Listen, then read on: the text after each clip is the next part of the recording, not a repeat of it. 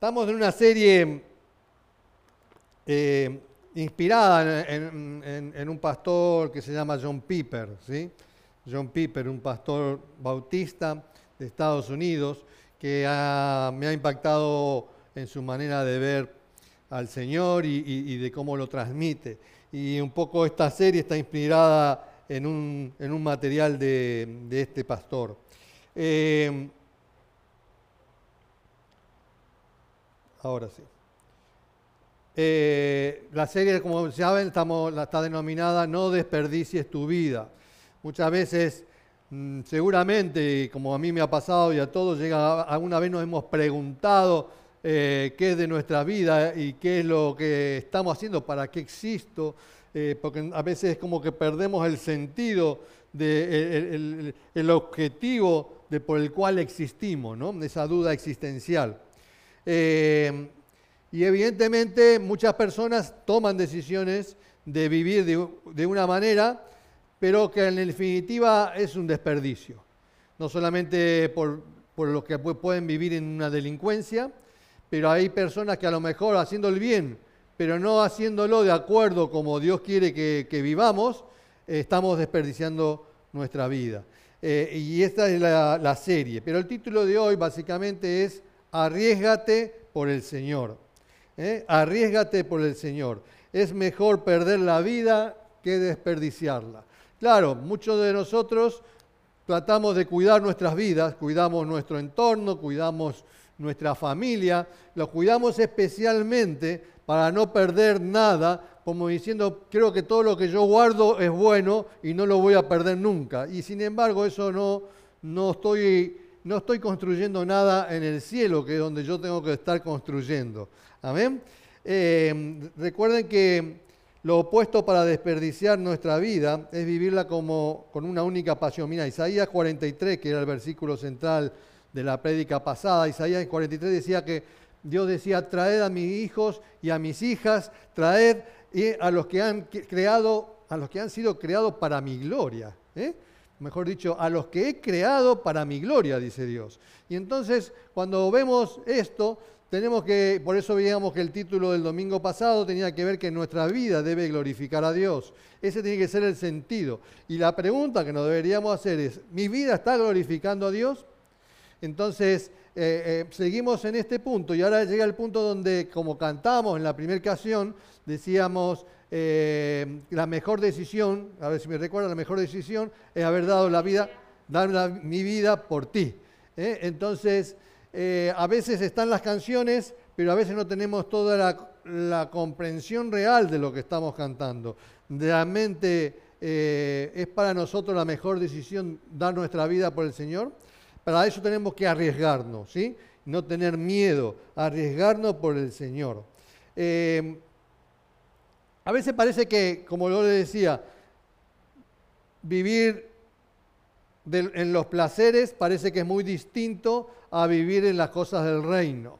Y a veces Dios ha permitido que nosotros vivamos y tengamos el placer, tengamos eh, eh, el bienestar, Dios quiere que nosotros vivamos bien. Dios quiere que nosotros disfrutemos de la vida. Y de hecho, en Eclesiastés van a encontrar muchos versículos donde de nuestro trabajo, de todo nuestro esfuerzo, nosotros tenemos que disfrutar. El tema está cuando empezamos a guardar, ¿no? ¿Qué hacía el, pueblo de Dios en el desierto? Cuando bajaba, caía el maná. Guardaba porque pensaba en mañana. Y ahí estaba lo malo. O sea, el tema no es que uno disfrute de lo que Dios te permite, por eso tenemos que ser agradecidos. En lo poco y en lo mucho tenemos que ser agradecidos, en lo que Dios permite que cada uno de nosotros nos toque vivir. ¿sí? Eh, pero no podemos decir que esto está apartado. Y, cuando decimos que vivimos con la pasión de Cristo, eh, eh, que debe ser nuestra única pasión, no está alejado de nuestra vida familiar, no está alejado de los estudios, no está alejado de nuestro trabajo. Se puede vivir pensando en Dios en todos esos ámbitos. ¿sí? Así que no tenemos que tener duda de ello. Podemos vivir pensando en el reino de Dios, pensando que estamos glorificando a Dios en cada lugar donde yo esté y en cada momento. Eh, vivir para la gloria de Dios debe significar vivir para la gloria de Cristo. Cristo es la imagen de Dios. Por eso cuando nosotros decimos que glorificamos a Dios, tenemos que pensar que glorificar a Cristo. Nosotros no podemos, por eso es bueno cuando salimos y hemos aprendido los miércoles de estudio, cuando salimos a, eh, o estamos evangelizando a alguien o hablándoles del Señor a alguien, hablemos no solamente de Dios, sino hablemos de quién, de Jesucristo, de su Hijo, porque es a partir de Él. Sin Él, sin nadie, Jesús lo dijo, ¿no? Yo soy el camino y la verdad y la vida, nadie viene al Padre si no es por mí. Quiere decir que nosotros tenemos que, esto es por medio de Cristo Jesús. Amén. Entonces, nuestra vida debe glorificar al Señor. Eh, y pensar también que todo se reduce y el centro está en la cruz, en el amor sacrificial de Dios, en el amor que Dios sacrificó a su Hijo, entregó a su Hijo, y Cristo no tuvo problema en obedecer al Padre, y no solamente en obedecer al Padre, sino por amor a nosotros, en que esa obra, en ese sacrificio en la cruz, en entregar su vida, era para bien de muchos, para bien de todos nosotros. Y entonces, fíjense lo que decía el apóstol Pablo en la, carta a los Corintios, capítulo 2, versículo 2. Dice, me propuse más bien estando entre ustedes no saber de cosa alguna, excepto de Jesucristo y de este crucificado. Quiere decir que el centro, y, y, Pablo, su vida, el centro de su vida tenía que ver con Jesucristo. Y eso que él era un perseguidor de la iglesia, un perseguidor de los cristianos. Y, él, él en su corazón y en todo lo que él transmitía y en todo lo que él hacía, estaba siempre por delante nuestro Señor. Y entonces este es el centro.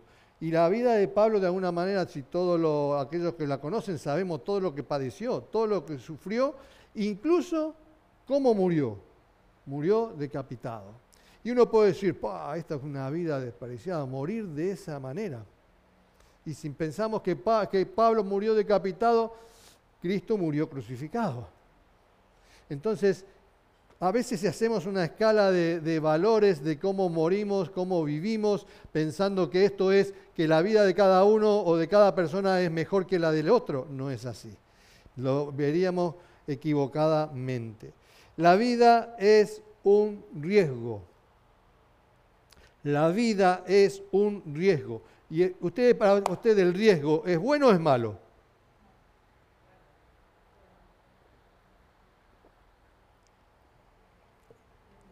¿Por qué es bueno el riesgo? Es más fuerte, más fuerte. Oportunidades.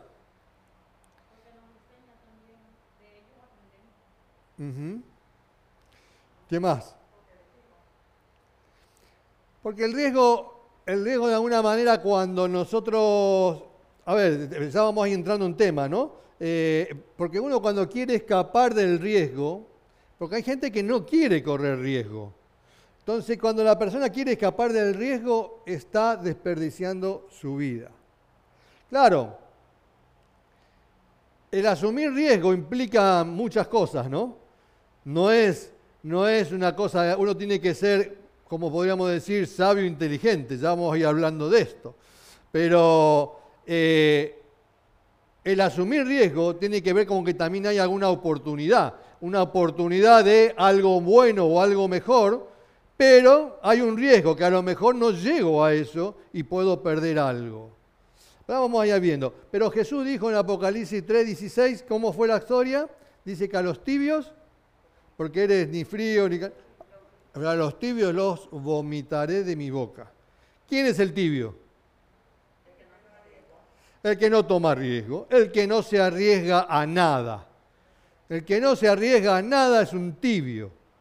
Y entonces vos decís, pero ¿por cuál es el miedo que tenés? Pero claro, hay distintas razones que la lleva a una persona a no tomar riesgos. ¿eh? Pero Jesús dijo bien claro, a los tibios los vomitaré de mi boca. No quiere decir que, podemos tener esta característica, pero nosotros en Cristo tenemos que aprender a vivir de otra manera, no de esta, en esta eh, indecisión. Vamos a ver el primer punto, ¿qué es el riesgo? ¿Eh? Porque eh, si no definimos lo que es el riesgo, riesgo es, así de simple, es una acción que, que me expone a la posibilidad de pérdida ¿eh? de pérdida o de algún sufrimiento o de, o de alguna lesión. Yo, a ver, el otro día veníamos para la iglesia, ustedes imagínense, veníamos para la iglesia el domingo, entonces hace dos o tres domingos, un calor, y capaz que Nini lo vio. Eh, estaba en el negocio de abordo, ¿eh? en el abordo, estaba la escalera, estaba el señor teniendo la escalera, ¿y quién estaba arriba? La esposa, suponemos que era la esposa. La esposa tenía como 60 años más. Y el esposo igual, teniendo la escalera y la esposa allá arriba, con las piernas así, con la escalera abierta y, limpiando la cartelería del abordo. ¿Saben cuál es abordo? Donde está más y más. Claro, vos te verás que era más allá de la, situación del hombre, la mujer arriba, bueno, más allá de todo eso, está corriendo un riesgo. Pero ella quiere ver la, quiere ver la marquesina limpia. ¿eh? Pero está corriendo un riesgo.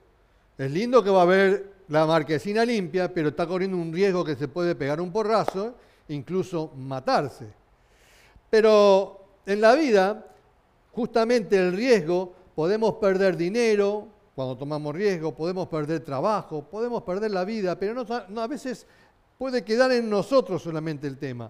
Pero es mucho peor y mucho más grave cuando el riesgo que uno toma le hace mal a otro. Cuando por culpa nuestra, por una decisión y un riesgo que yo asumo, otro es perjudicado. ¿Cuánto ocurre de eso?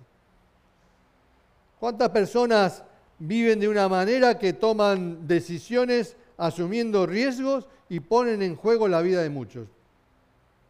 ¿Qué se les ocurre, por ejemplo? Está ocurriendo día, ahora lo estamos viendo constantemente. Accidentes donde personas conducen ebria, conducen drogados. Y claro, después es increíble, ¿no? Porque la ley dice, bueno, le atenúan porque estaba drogado, porque estaba ebrio, no tuvo intención de matar. Pero claro, antes de llegar a ese punto, antes de que se alcoholizara, no meditó en eso. Pero obviamente hay un tema aquí donde la persona adicta tiene un problema donde no puede mediar eso. Pero quiero decir, tomamos riesgos, tomamos riesgos y podemos afectar la vida. Y esto es dramático. Esto es dramático. Eh, el, hecho de, asumir eh, estas, estas o, lo que se piensan que jugando, se dedican a jugar porque piensan que va a ganar dinero y hipotecan a su familia por el juego. Y eso es el tema de las adicciones, ¿no? Pero, como hemos hablado, seguramente hay muchas situaciones de riesgos que no manejamos, otras que sí podemos manejar cuando conducimos por la autopista, pero hay otras que no manejamos, las que hacen otras personas y me pueden afectar a mí. Y estoy hablando de, de la conducción de un automóvil, pero hablo de muchas situaciones en la vida muchas situaciones de personas que pueden estar afectando la vida de cada uno de nosotros. Y hay gente que pierde la vida por, por otra persona. El otro día salió un, creo que fue en Francia, bueno, no me acuerdo si fue. Eh, estaban todos, todo, eh, eh, estaban las terrazas, en la, como en la vereda. Yo no puedo entender las terrazas en la vereda, en las aceras, no los puedo entender. Porque Vemos la sillita pegada ahí por donde pasan los autos. Yo no lo entiendo. Pero claro, un auto tuvo un accidente y se subió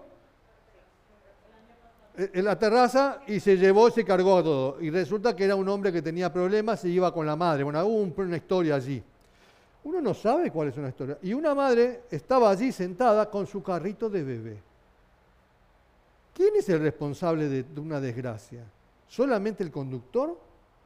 De yo ponerme a, asumir un riesgo con mi criatura y, quiero que los demás sean responsables y me cuiden mi vida, es interesante que veamos, que sepamos eh, qué riesgo estamos asumiendo. Porque yo estoy asumiendo que todo el mundo se porta bien y no es así.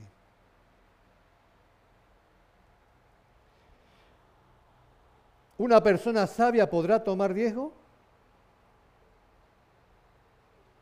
Y sí, Sí. Porque la persona sabia no es que no toma, no toma riesgo, que no hay que tomar riesgo en la vida, pero hay que saber tomar qué riesgo tomamos. Y ahí está lo, sabio. ¿En qué riesgo podemos asumir? Y, en base a quién asumirlos. El ser sabio también nos expone a, una manera a la pérdida, pero hay que saber qué decisiones tengo que tomar y qué es lo que afecta. Y, ya vamos a ver un ejemplo bíblico al respecto. ¿Poner a otros en riesgo es una muestra de amor? Y depende. Depende. Depende de qué riesgo esté tomando. Puede ser, una, puede ser un acto de amor para con mi familia, por ejemplo, y puede ser una irresponsabilidad.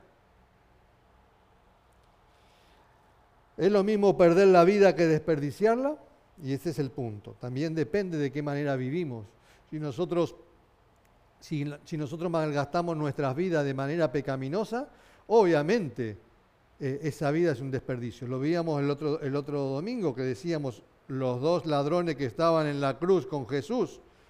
Los dos habían desperdiciado desde ese, de ese día para atrás, los dos habían desperdiciado su vida. Nada más que uno aprovechó que estaba el Señor delante, comprendió quién era, comprendió que no merecía eso y comprendió que era el Hijo de Dios y entregó su vida a Él y le pidió que lo recordara cuando venga en su reino. Y Jesús le dijo, hoy estarás conmigo en el paraíso. Pero Él su vida la había desperdiciado. Vos podías haber dicho, mirá si lo hubiera conocido antes. Mirá si lo hubiera conocido antes. Por eso, el ir a lo seguro no te garantiza que no correrás riesgo. Tengo un video, a ver si lo tienen a mano, una publicidad, a modo de, de romper hielo y de reírnos un poco. Fuerte.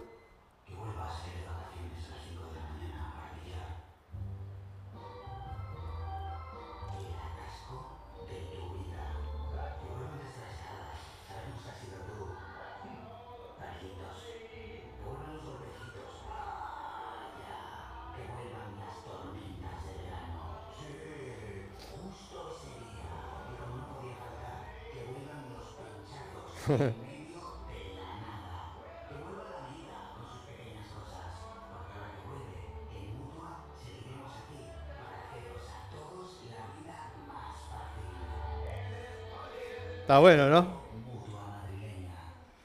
Está bueno, ¿no?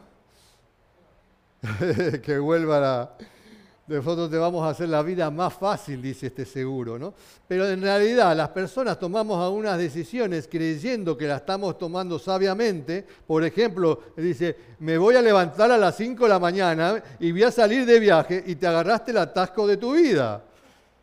Porque no todo depende, depende del riesgo que vos estás tomando, depende también de otras personas y ahí es donde vos perdés el control de tu vida.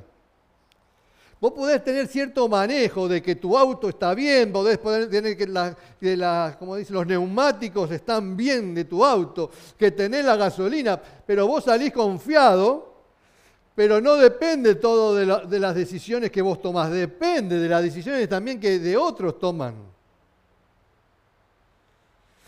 Pero por eso es que nosotros el riesgo está.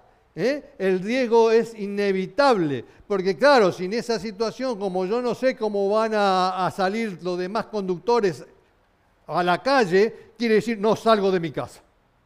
No salgo de mi casa, no manejo más un auto porque hay cada loco en la calle. Tampoco podemos vivir así. Por eso elegir la comodidad y la seguridad tal vez no sea un acto de amor. ¿eh? Pero si nosotros dedicamos nuestra vida para algo grandioso, para bendecir a otra persona, para ayudar a, alguien, por más que corramos un riesgo, eso tiene un valor, tiene una satisfacción, tiene un gozo, más allá del riesgo que pueda estar corriendo. Ustedes digan, a ver, no han, en las noticias no han visto muchos casos donde... Eh, algunos termina que se están ahogando y sale alguno a, querer salvarlo y si en definitiva se salva ese y el otro se murió. ¿No han escuchado caso de eso? Y uno puede decir, ¿es una vida desperdiciada? Y uno a veces humanamente lo piensa y dice, sí, qué, qué sonso, ¿no? poner un riesgo así. Pero lo hizo por un bien mayor, ¿no? No lo hizo pensando en su vida, sino pensó en rescatar otra vida. También hay que evitar eso, ¿no es cierto? Eh, segundo punto, un poco para que entendamos esto. la famosa película la, lista de Sindler.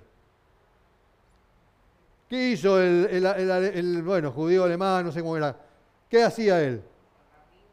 Salvar vidas. Y tomaba el riesgo que, que, los, que los nazis lo engancharan. Y él en definitiva entregaba dinero, no me acuerdo bien cómo era la película, pero entregaba dinero para, para salvar cada vida y cada vida que salvaba, él ya se sentía gozoso. Obviamente, ¿salvó a todos los judíos? No. Pero él en su corazón estaba haciendo lo que podía y estaba a su alcance y asumiendo un riesgo mayúsculo.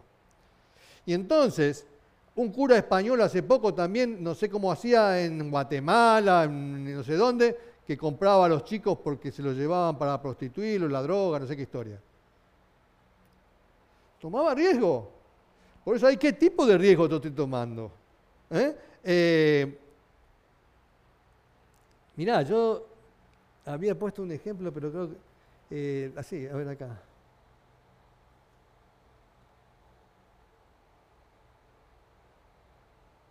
Ah, sí, sí, más, más adelante. Ya le voy a decir eso que le, tengo pendiente. Ahora, el segundo punto es, ¿por qué existe el riesgo? ¿Por qué existe el riesgo?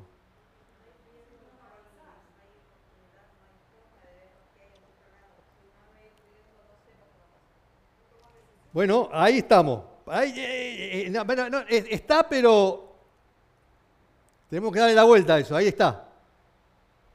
¿Por qué existe el riesgo? ¿Por qué hay riesgo en lo que hacemos?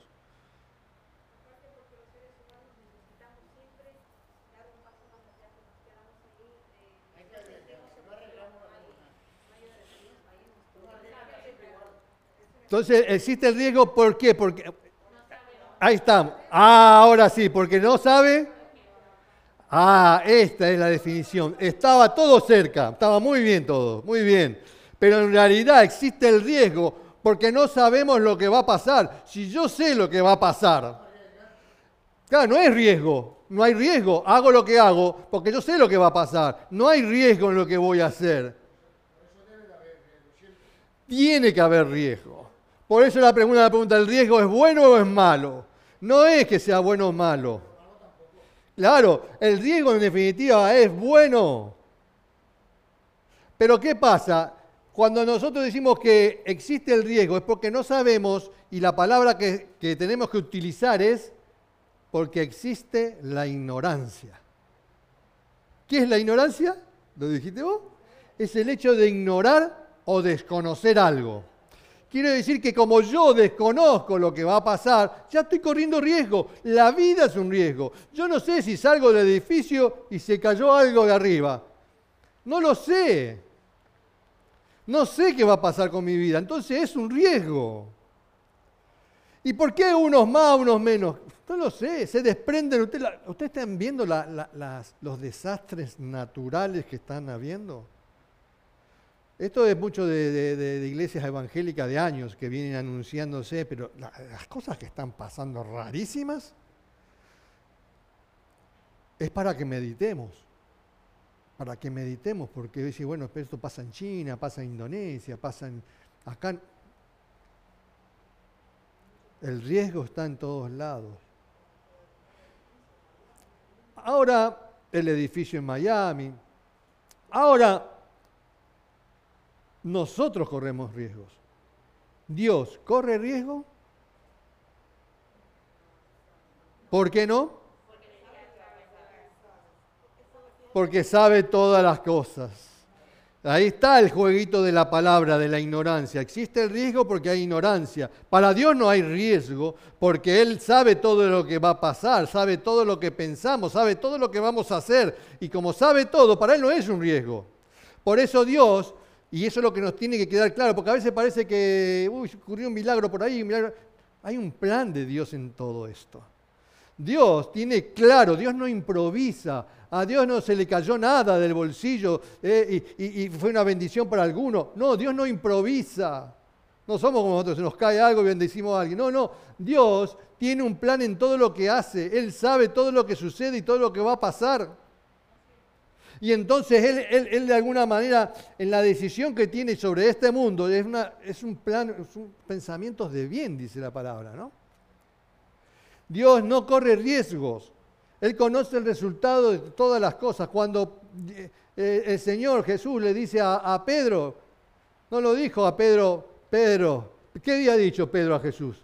Cuando estaba anunciando su muerte y todo. ¿Qué le dijo Pedro a Jesús? No, no, yo voy a dar la vida por vos. ¿Y, no? También nosotros lo podíamos haber dicho, ¿sí? Y voy a dar la vida por vos. ¿Y qué pasó? Tranquilo, Pedro. Pero el Señor no lo quiso humillar. Porque la palabra fue clara. El Señor no lo quiso humillar. ¿Qué iba a pasar? Me ibas a negar tres veces antes que cante el gallo y toda la historia. Y usted lo sabe, lo sabemos. Y entonces, pero Él no lo dijo para para humillar a Pedro, sino para que se dieran cuenta que Él era Dios, que yo sé todas las cosas que van a pasar, yo sé lo que va a pasar con tu vida, yo sé todo. Por eso Jesús no, eh, no, se podía poner mal con ninguno, porque Él sabía cuál era nuestra naturaleza. ¿Que fallamos? Porque nosotros no somos mejores que Pedro. Y entonces Dios sabe cómo somos, sabe que fallamos y sabe que en la vida asumimos muchos riesgos, inconscientemente muchos de ellos. Pero a lo que voy es que Dios no improvisa. Ahora nosotros, pues Dios no improvisa, pero nosotros es claro que somos ignorantes. Y nosotros tenemos que entender, y, y esta definición es, la tenemos que tener bien adentro somos ignorantes. Y eso nos tiene que hacer entender de que si voy a asumir un riesgo sobre algo que no sé qué va a pasar en la vida, tengo que reflexionar en lo que voy a hacer. No puedo ir alegremente así tomando riesgos. Mira, yo una frase que, creo que te la di, dice, Dios quiere que vivamos en ignorancia e incertidumbre. Mira qué interesante esto. Dios quiere que vivamos en ignorancia e incertidumbre acerca del resultado de nuestras acciones.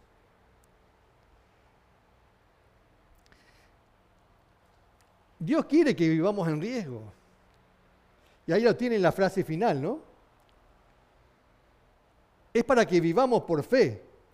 Porque si no existe el riesgo y si yo supiera que todo lo que va a pasar, entonces yo no, asumo ningún riesgo en mi vida, no, no, no tengo que tomar ninguna decisión porque nada me va a pasar, porque sé todo lo que va a pasar, sé que ah, se va a romper algo y sé que puedo salvar algo. O sea, no va a ocurrir nada malo con mi vida.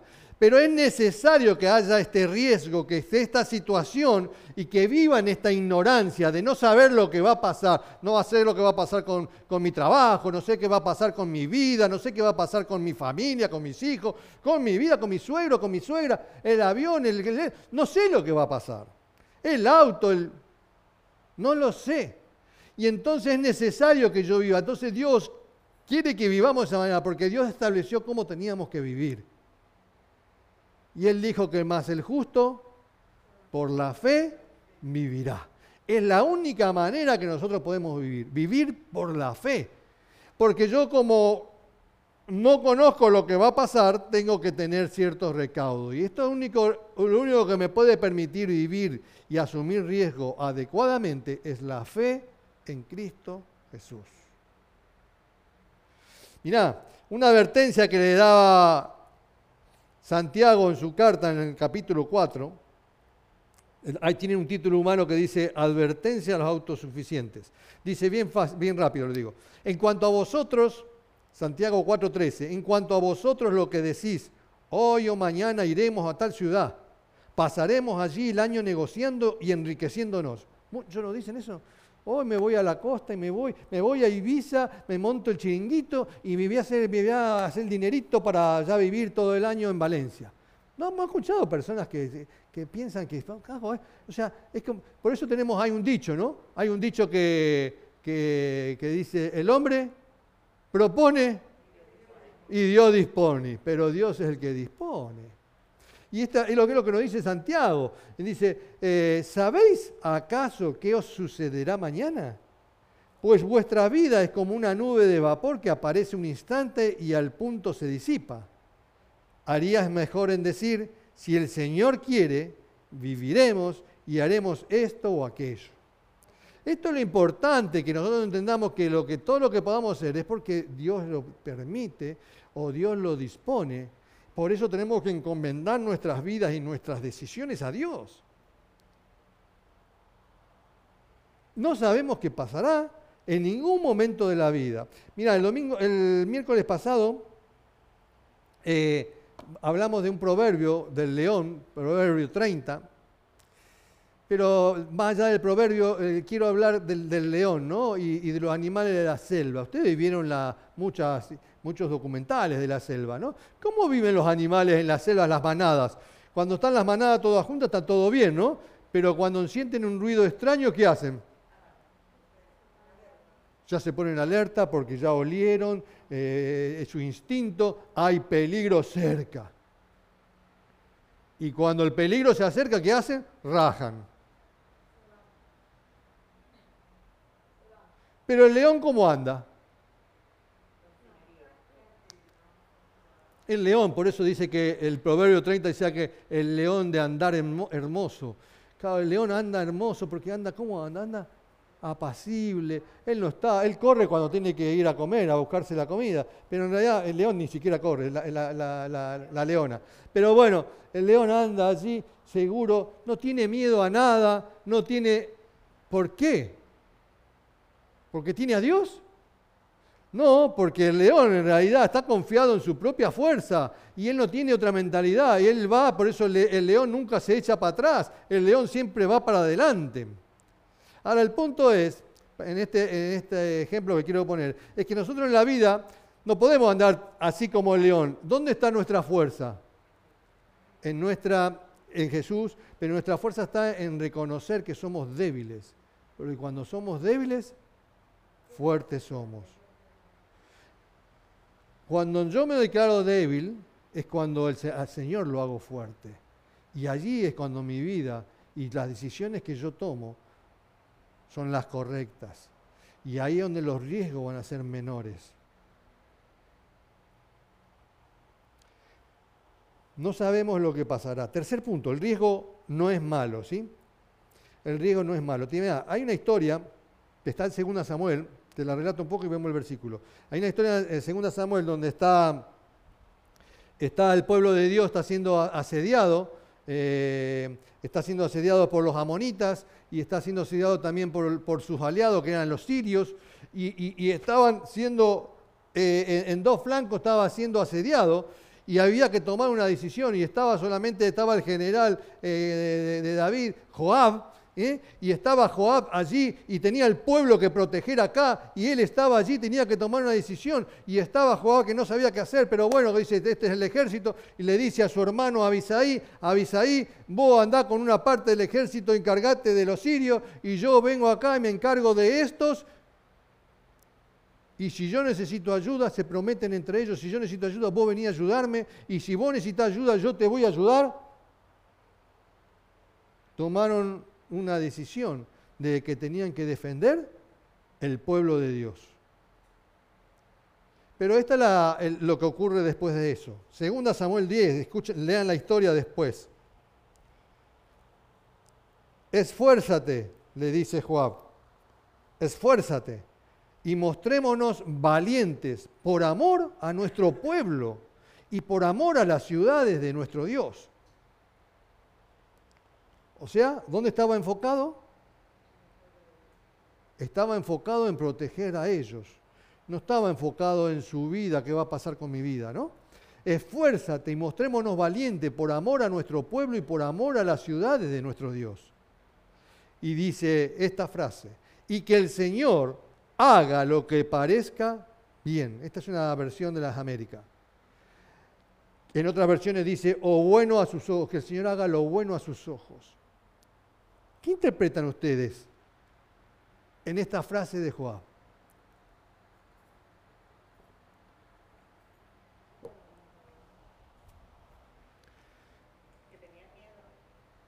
Sí, el, una palabra no sería miedo porque estaría, lo está enfrentando. Pero sí estaba corriendo un riesgo. Hay un riesgo allí, porque en realidad él, él, lo primero que piensa es que tiene que salvar al pueblo, su familia, sus amigos, sus hermanos, ¿eh? Eh, quiere salvar a su pueblo y al pueblo de Dios, lo quiere salvar. Y hay un riesgo acá, tenemos que atacar a estos dos que vienen por acá. Y entonces, en ese riesgo que estoy tomando, él está diciendo en esto, que él está diciendo, y que a Dios le parezca bien. ¿Qué, qué, qué pasa acá? Que él no sabe qué. Él no sabe lo que Dios quiere. Cuando Él dice, cuando Él dice que el Señor haga lo que le parezca bien, haga lo bueno a sus ojos o haga lo que el Señor le parezca, es que porque lo que está diciendo es, yo no sé lo que cree Dios que yo tengo que hacer, no lo sabe. Y esto es una situación donde nos puede ocurrir a muchos de nosotros, donde no sabemos no tenemos eh, eh, la, voluntad de Dios ni del Espíritu de Dios que nos diga, hace esto, y como no la tenemos, tenemos que asumir un riesgo. O me voy violín en bolsa y que pase lo que pase. O asumo, me voy a la batalla y corro el riesgo. ¿Me entienden lo que vamos? Acá hay un riesgo implícito, pero él el riesgo lo pone, lo deja ¿qué? En manos de, de Dios. Dios puede decir, este es un loco, con cuatro gatos locos que quiere poner a enfrentar a cientos. Dios puede decir eso. Pero ¿qué va a ver Dios? ¿Que fue un inconsciente este Joab? ¿O fue la intención de Joab? ¿Cuál era la intención de Joab? Salvar al pueblo. No pensó en salvar su vida. Entonces cuando vos pensás en esto, esta es una situación cuando vos no conocés la voluntad de Dios, cuando vos no sabés lo que Dios quiere que vos tenés que hacer, cuando vos no sabés de parte de Dios qué es lo que tenés que hacer. Pero cuando tus decisiones tienen que ver con los demás, es muy distinto cuando solamente la pensás en vos, que vos te querés salvar y me voy. Y entonces cada uno, ¿eh? los que piensan en cada uno, guardan su bolsillo, cuidan su, ¿eh? se cuidan ellos, guardan, guardan, esconden, eh, piensan solo en ello.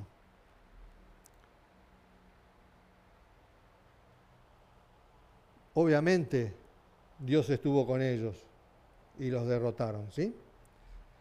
Vayan, vean la historia. Ahora, Joá tomó una decisión estratégica para las ciudades de Dios, él lo tomó como un militar, tenía que tomar la decisión, eh, eh, la urgencia lo llevó a tomar la decisión. O sea, eh, hay momentos urgentes que vos tenés que tomar una decisión. ¿Y ahora qué hago? Algunos te llaman por teléfono y nos llaman por teléfono y ¿qué hago? Pero la decisión es propia. La decisión la tiene que tomar cada uno. Y si la tomás en el Señor, bien te irá. Aunque a lo mejor tal vez no haya sido lo, lo más apropiado. A lo mejor en ese balance de ejército no te convenía hacerlo. Es el riesgo. Pero esta es la situación donde vos no conocés la voluntad de Dios, pues el riesgo no es malo. El apóstol Pablo, eh, eh, mira, en la segunda carta, segunda Corintios, este relato rápido, dice, eh, padeció todo lo que padeció el apóstol Pablo. Dice, en cinco ocasiones en 2 Corintios 11 dice, en cinco ocasiones los judíos me castigaron con 39 azotes. Tres veces me golpearon con palos. Una vez casi me matan a pedradas. Tres veces estuve en naufragio. Una vez estuve que, pasar todo un día y una noche perdido en medio del mar. He viajado de aquí para allá continuamente. He estado en peligro en los ríos, en peligro en ladrones, peligro por causa de mis compatriotas y de los que no son judíos. También he estado en peligro en las ciudades, en los desiertos, en los mares. He estado en peligro por causa de, de falsos hermanos. He hecho trabajos duros y fatigantes. He pasado muchas noches sin dormir. Muchas veces he sufrido hambre y He tenido que soportar el frío sin tener con qué cubrirme. He tenido muchos otros problemas. Y sobre todo, tengo siempre una gran carga, la preocupación diaria por todas las iglesias. ¿Cómo vivís tu vida? ¿En qué pensás? ¿Solo pensás en tu trabajo, en tu salud, en tu familia? ¿Pensás en algo más aparte de ello? Por eso vivimos en un mundo egoísta. Vivimos en un mundo donde eh, la gente no... Hay cierta, de alguna manera, eh, misericordia y, y solidaridad, pero las motivaciones no son las correctas. Algo tiene que cambiar. Pero el apóstol Pablo dice, yo todo esto que sufrí, todo esto que le estoy contando, no lo estoy contando para lo estoy contando, pero mi carga es la iglesia, pero lo estoy haciendo por ustedes, muchachos. Lo estoy diciendo por las iglesias que hemos levantado, que Dios me llevó a que levante en cada lugar, y entonces por ese motivo yo puedo padecer todo esto. Y dice en Hechos 20, 24, dice, no me importa mi propia vida, dice Pablo lo más importante es que yo termine el trabajo que el Señor Jesús me dio, dar testimonio de las buenas noticias acerca del generoso amor de Dios. Por eso no, ¿cómo dictaminamos cómo, si nuestras vidas es un desperdicio o no? El apóstol Pablo murió decapitado y uno dice, yo no quisiera morir así, yo quisiera morir, y todo lo decimos, ¿no? Yo quisiera morir tranquilito, yo quisiera morir, eh, bueno, eh, una, muerte plácida, ah, ¿eh? ah, que me pueda saludar con todo, yo qué sé. Pero uno puede, uno, uno medita a veces que parece que la, la no tiene nada que ver, por eso el tipo de final que tengamos de nuestras vidas, el tipo de muerte que tengamos de nuestras vidas, no indica si tu vida fue un desperdicio. Lo que indica si tu vida fue un desperdicio es, ¿qué hiciste vos con esta vida que Dios te dio? Cuarto punto, ya estamos terminando. Arriesgarse por motivos equivocados. ¿eh? Mm, nuestra negación hace que seamos incapaces de disfrutar los, placeres de la vida, ¿no? Porque nos negamos a Dios, resistimos a Dios, rechazamos a Dios, porque quiero ser libre, quiero hacer lo que yo quiero, ¿no? Yo le dije el, otro día del, ejemplo de Nicky Jam, este, este rapero, no sé cómo llamarlo, cantante, eh, eh, eh, bueno, drogadicto, madre, padre, él, cárcel, delincuencia. Sale de la cárcel, conoce al Señor, cambia su vida, y tiene un exitazo con la música y él reconoce en un testimonio, dice, en su testimonio dice bien claro, dice, tanto talento que Dios me había dado y yo lo venía desperdiciando viviendo de esa manera. Ahora está forrado en dinero. Pero vivimos que no sabemos vivir. ¿Por qué? Nos arriesgamos, nos arriesgamos por motivos equivocados. Eh, yo ponía por eso, ¿qué es lo que tenemos que tener? Es fe. La fe es lo que cambia el riesgo que yo voy a tomar. Y entonces, esa fe en, el, gobierno de Dios, en el gobierno soberano de nuestro Señor, esa fe es la que me permite decir, aceptar lo que viene y seguir creyendo en Dios, esperando que lo mejor va a venir. Ahora, sin la fe en Dios es muy difícil. Todos los riesgos que, voy a tomar van a ser riesgos muy fuertes. ¿eh?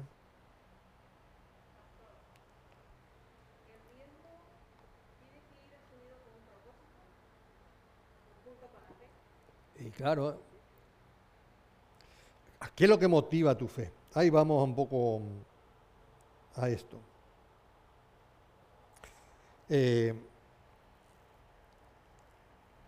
Espera que te voy a mostrar esto. Cuando, cuando hablamos de, del propósito, tiene que ver la intención que vos tenés en todo lo que haces, en todo lo que asumís. ¿Cuál es tu motivación?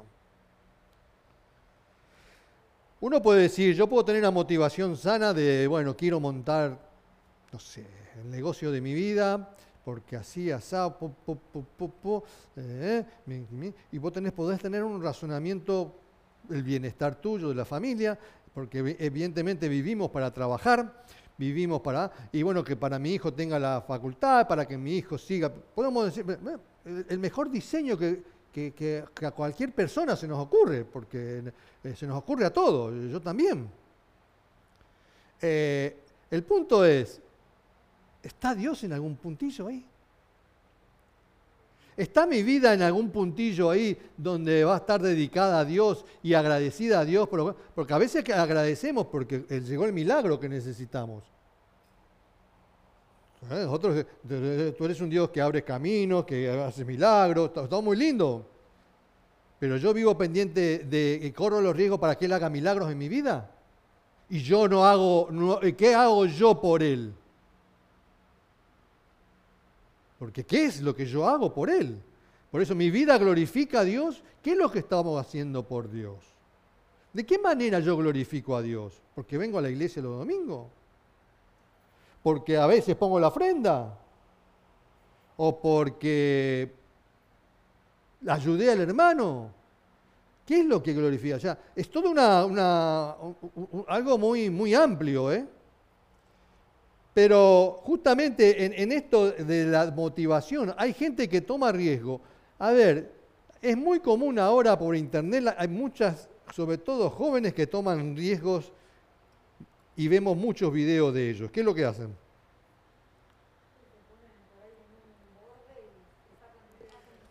Saltan edificios, ¿eh? van saltando. El otro día subió uno al edificio de Barcelona. Ah, ¿Qué tenemos que hacer?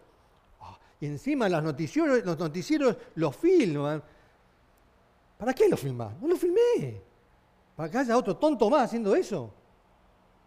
Es que hay que aplaudirlo, qué grande que sos, muchachos, qué sos un fenómeno.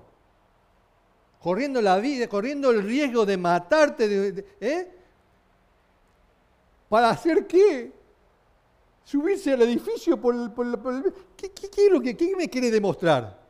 No, no, pero la superación, porque yo mi vida ahora distinta, porque yo eh, eh, encaré y me superé y ahora soy distinto. ¿Qué estamos hablando? Verdura estamos hablando. ¿Me entiendes? Estamos hablando pavada. Y entonces, pero hay gente que, y los otros chicos que corren y saltan los edificios, el otro que quería hacer con la moto, se mató. Porque saltó, no sé qué vuelta dio y se mató. ¿Pero qué están? Poniendo en riesgo la vida, entonces vos decís, estamos desperdiciando la vida. Muchos de nosotros estamos desperdiciando. Y no estamos hablando de la gente que está, que toma ese riesgo. Por eso la motivación. ¿Con qué propósito hago las cosas? Aunque el propósito sea bueno. Porque el propósito puede haber un propósito bueno. Pero ¿está Dios allí? Si no está Dios no es bueno. Aunque en apariencia puede ser sano. Porque todo lo que surja de nuestros pensamientos es pecado.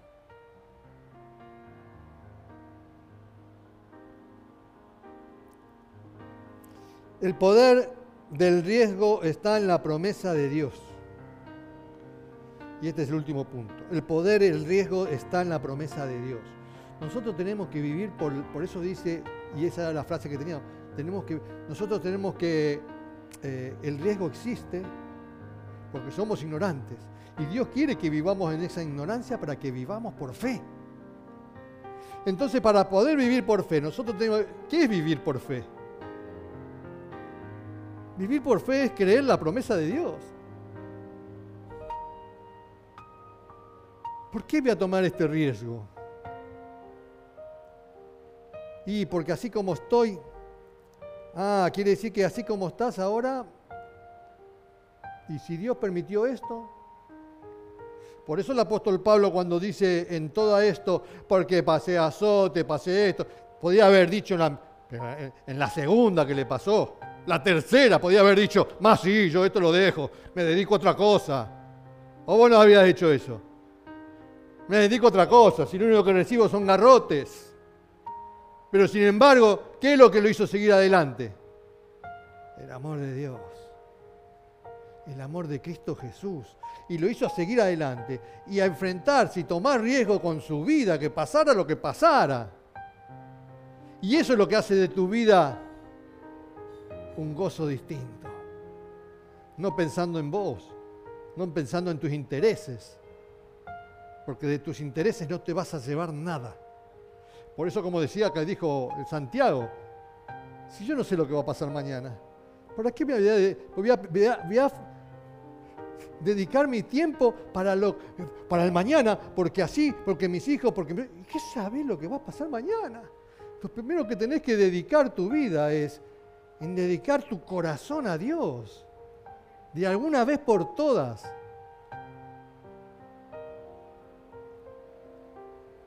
La fuerza para arriesgarnos está en la promesa de Dios. o sea, la fuerza para arriesgarnos a perder la posición en Cristo eh, mm, es porque vos tenés seguridad de que Dios, vos podés perder la posición, pero Dios te la va a volver a, te va a, volver a levantar. A vos a lo mejor en algún trabajo te, te, pueden, te pueden degradar, pero más Dios va a hacer de alguna manera para que vos recuperes esa posición. Y vos tenés que creer que Dios va a hacer eso contigo. Vos tenés que creer que, la fuerza, eh, cuando vos de arriesgarte a perder dinero por algo, pero por una causa buena, cuando vos tomes ese riesgo en el Evangelio y en la fe, bueno, pero sí, pero yo me arriesgo. Claro, venir a, a perder dinero en la ofrenda de la iglesia es un riesgo, che. Es un riesgo porque yo, yo ahora me quedo sin dinero, che. Y ¿Será? ¿Será que Dios me va a ayudar después? Y ahí está, tenemos que vivir por fe. Pero claro, vivo unas cosas y no vivo otras. Otras personas piden consejo espiritual por sus hijos, su familia pero cuando toca el tema de dinero no quieres saber nada. O cuando querés tocar otros temas no querés saber nada. Y entonces para unas cosas sí y para otras cosas no. La fuerza para arriesgarnos a perder la vida tiene que ver en esta promesa. Quien pierde la vida en este mundo la salvará eternamente, dice el Señor. Entonces nosotros, tenemos que ampararnos en la, en la palabra de Dios, en sus promesas, y entonces sí, yo los riesgos que voy a tomar, si yo estoy amparado en esas promesas, sí. Te pregunto una cosa, Joab, ¿podría haber muerto en la batalla? Y sí, sí. ¿Y si muero, qué? Porque él lo hizo para, para defender a su pueblo.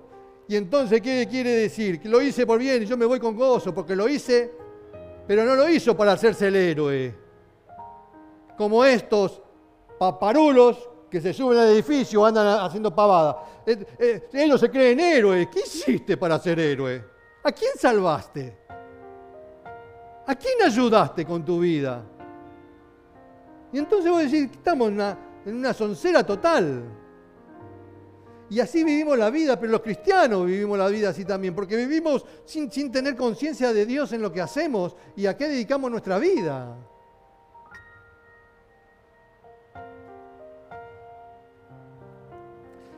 Lucas, mirá, Lucas 21, ya terminamos con estos ¿eh? pasajes. Jesús le dice a ellos, miren, Jesús les relata las, señales que iban a venir antes del fin, del, antes del fin ¿no? Eh, y bueno, le dicen que va a pasar muchas cosas, eh, que se van a ser engañados, guerras, sediciones, bueno, en fin, un montón de cosas, ¿no? pero Jesús le está, más allá de lo, malo que, estaba, que, se va a venir, estaba alentando a sus discípulos a que sigan haciendo la obra. Porque nosotros pensamos que la vida cristiana no me tiene que pasar nada malo. No. Pero entonces Jesús le dice, mirá, todas estas cosas les echarán mano, los perseguirán, los entregarán a la sinagoga y a las cárceles, serán llevados ante reyes. O sea, los van a perseguir, lo van a... Eh, y esto será ocasión para dar testimonio, dice. Y así sigue diciendo. Y dice Jesús, le dice, mas seréis entregados aún por vuestros padres, hermanos y parientes y amigos, y matarán a algunos de vosotros.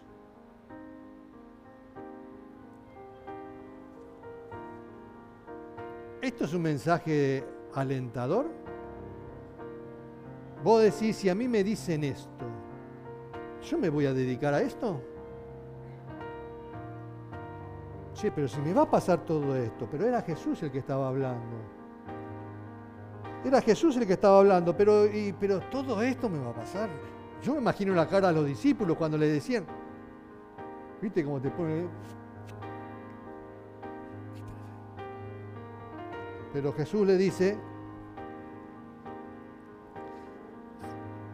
dice amigos, y matarán algunos de vosotros, y seréis aborrecidos de todos por causa de mi nombre.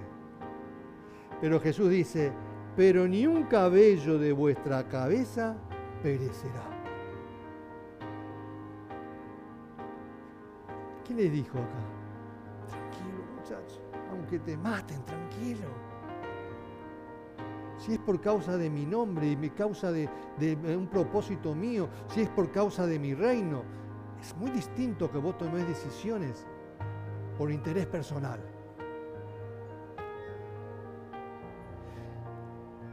Ni un cabello de vuestra cabeza perecerá. Tu vida está en mi control. Para vos es un riesgo todo, pero mi vida está en mi control, dice Jesús. No va a pasarte nada malo si vos estás conmigo haciendo lo que yo te digo que tenés que hacer. Bendito Dios. Y para finalizar, 8, Romanos 8, este sí es el último.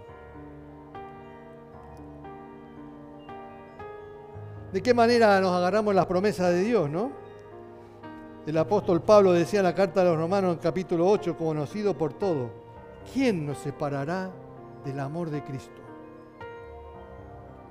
Cristo le está diciendo, cuando le dice, los van a perseguir, los van a echar a la cárcel, los van a, someter, los van a matar. ¿En qué me tengo que quedar tranquilo yo? En que Cristo me ama. Y que a pesar de que me pase lo que me pase, Cristo me ama. Y Él dijo, él dijo que ni un pelo mío perecerá, aunque Robbie ya no le quede casi, y ni a mí tampoco acá, pero los tiene contados todos los pelos que hemos tenido. Por eso Dios, cuando dice esto, eh, eh, el apóstol Pablo dice, ¿quién nos separará ¿quién nos separará del amor de Cristo? Y dice, tribulación o angustia, o persecución, o hambre o desnudez. Cuando vos entras en desgracias, cuando entras en tragedias, te separás de Dios. Pero no porque Él se separa de vos, porque nosotros nos separamos, porque no toleramos que lo que nos pasa y afrontar lo que nos pasa con altura, con hidalguía y la paz y la tranquilidad de que el Señor está en mi vida. Lo hacemos como los animales de la selva. Estamos ante el peligro así, viendo la oportunidad de rajar. Y no andamos como el león. Más allá, el león puede perder la vida en alguna situación, porque a veces lo atacan y a veces no, no gana siempre cuando los atacan todas las hienas y todo eso. Pero sin embargo anda así. Y entonces, pero dice que el apóstol Pablo dice que, que ni, ni tribulación, angustia, y en el versículo 37 dice, antes en todas estas cosas somos más por medio de aquel que nos amó. Cuando vos decís esto, Cristo Jesús no nos está diciendo que la vida cristiana es paz, tranquilidad, y como decía John Lennon, eh, paz y amor, y estaban, eh, paz y amor. Esa no es la vida que el Señor nos estaba planteando, ¿sabes? La vida que estaba planteando el Señor es que vivamos y glorifiquemos a Él, en la voluntad de Él, que vivamos de acuerdo a, sus enseñanzas, que vivamos de acuerdo a su palabra, que tomemos los riesgos, que tomemos de acuerdo a las promesas que Él tiene para con nuestras vidas. Por eso el amor de Cristo por nosotros no nos exime de sufrimiento. Que Él nos ame, no nos exime de que no van a pasar cosas. El riesgo es real. Vamos a correr riesgo, claro que sí, pero vamos a vivir con gozo, Por eso yo tengo que dar gracias. Yo no me esto me surgió ahora. Cuando alguien se ahoga por salvar a otro, es, es increíble. Vos decís, pero es una desgracia, una tragedia. ¿Por qué? Pero tengo que dar gracias por esa persona que lo intentó. Y eso es maravilloso. No midió el riesgo tal vez, o tal vez sí lo midió, pero él pensó más en la vida que esa persona que... Y eso es maravilloso. Por eso uno tiene que decidir vivir y tomar los riesgos de acuerdo para vivir con gozo en el Señor. Por eso debemos arriesgar nuestra vida en el Señor. Y tu vida no será un desperdicio. Amén, iglesia.